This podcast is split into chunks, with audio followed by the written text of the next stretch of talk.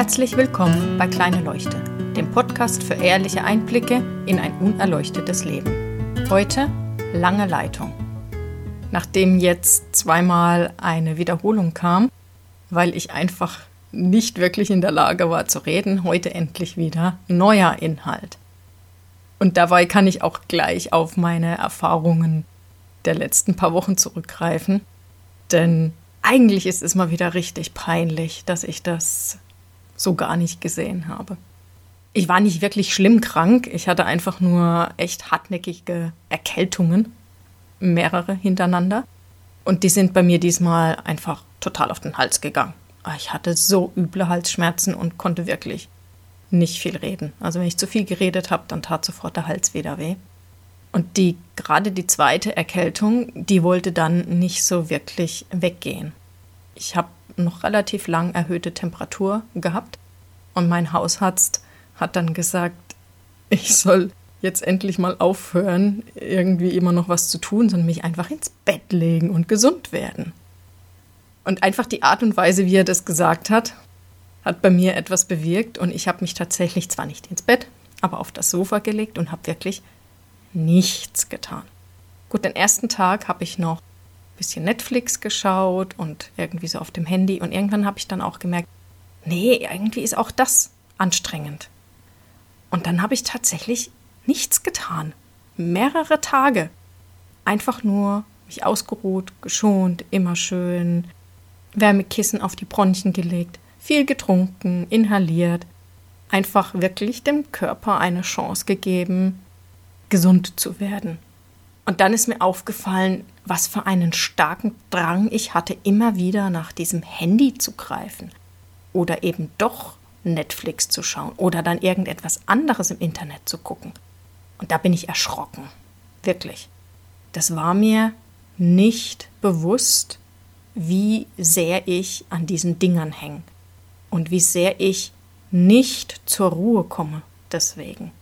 Mein Gehirn hatte überhaupt keine Chance, mal runterzufahren, weil ich es ständig mit irgendetwas bombardiert habe. Und nachdem ich dann einfach mal wirklich ein paar Tage mal runtergefahren bin, habe ich auf einmal ganz viele Dinge gesehen, wo ich nur gedacht habe, oh oh, da bist du aber echt in einen unguten Modus geraten. Dass ich so ein bisschen gereizt war, habe ich schon gemerkt und ja gut, in meinem Alter schiebt man das dann auch gern mal auf die beginnenden Wechseljahre und so. Die haben bestimmt auch ihren Anteil daran. Ich merke einfach auch, dass mein Körper sich da verändert. Aber dass ich so empfindlich war teilweise, das, das kann ich mich nicht rausreden. Das lag einfach daran, dass ich gestresst war. Weil ich meinen Körper einfach gestresst habe, mein Gehirn gestresst habe durch diese ständige Beschallung. Ich weiß nicht, wie man es besser nennt, aber einfach dieses ständige irgendwie aktiv sein. Da war einfach keine wirkliche Erholung mehr möglich. Nachdem mir das dann aber mal bewusst war, war ich erstaunt, dass es mir doch recht leicht gefallen ist, Nein zu sagen. Vermutlich auch, weil ich recht schnell gemerkt habe, dass es mir besser geht, wenn ich einfach nicht so viel auf dem Handy spiele oder Netflix schaue. Der Impuls ist immer noch da, das merke ich.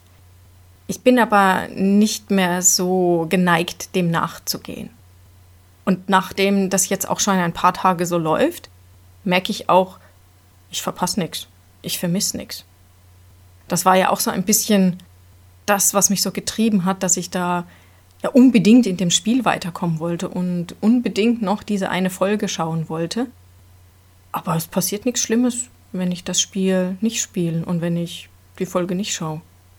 Erstaunlich.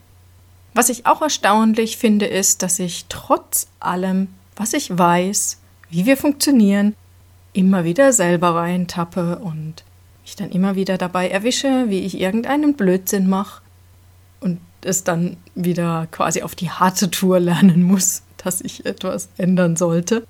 Manchmal ist meine Leitung da wirklich lang, aber auch bei mir kommt dann irgendwann die Erkenntnis und deswegen kann ich allen nur Hoffnung machen, es ist möglich, diese Dinge zu sehen und es ist möglich, das zu ändern.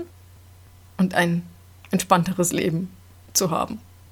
Da ja auch gerade Fastenzeit ist, kann ich nur motivieren, einfach mal ein digitales Fasten zu machen in der Zeit.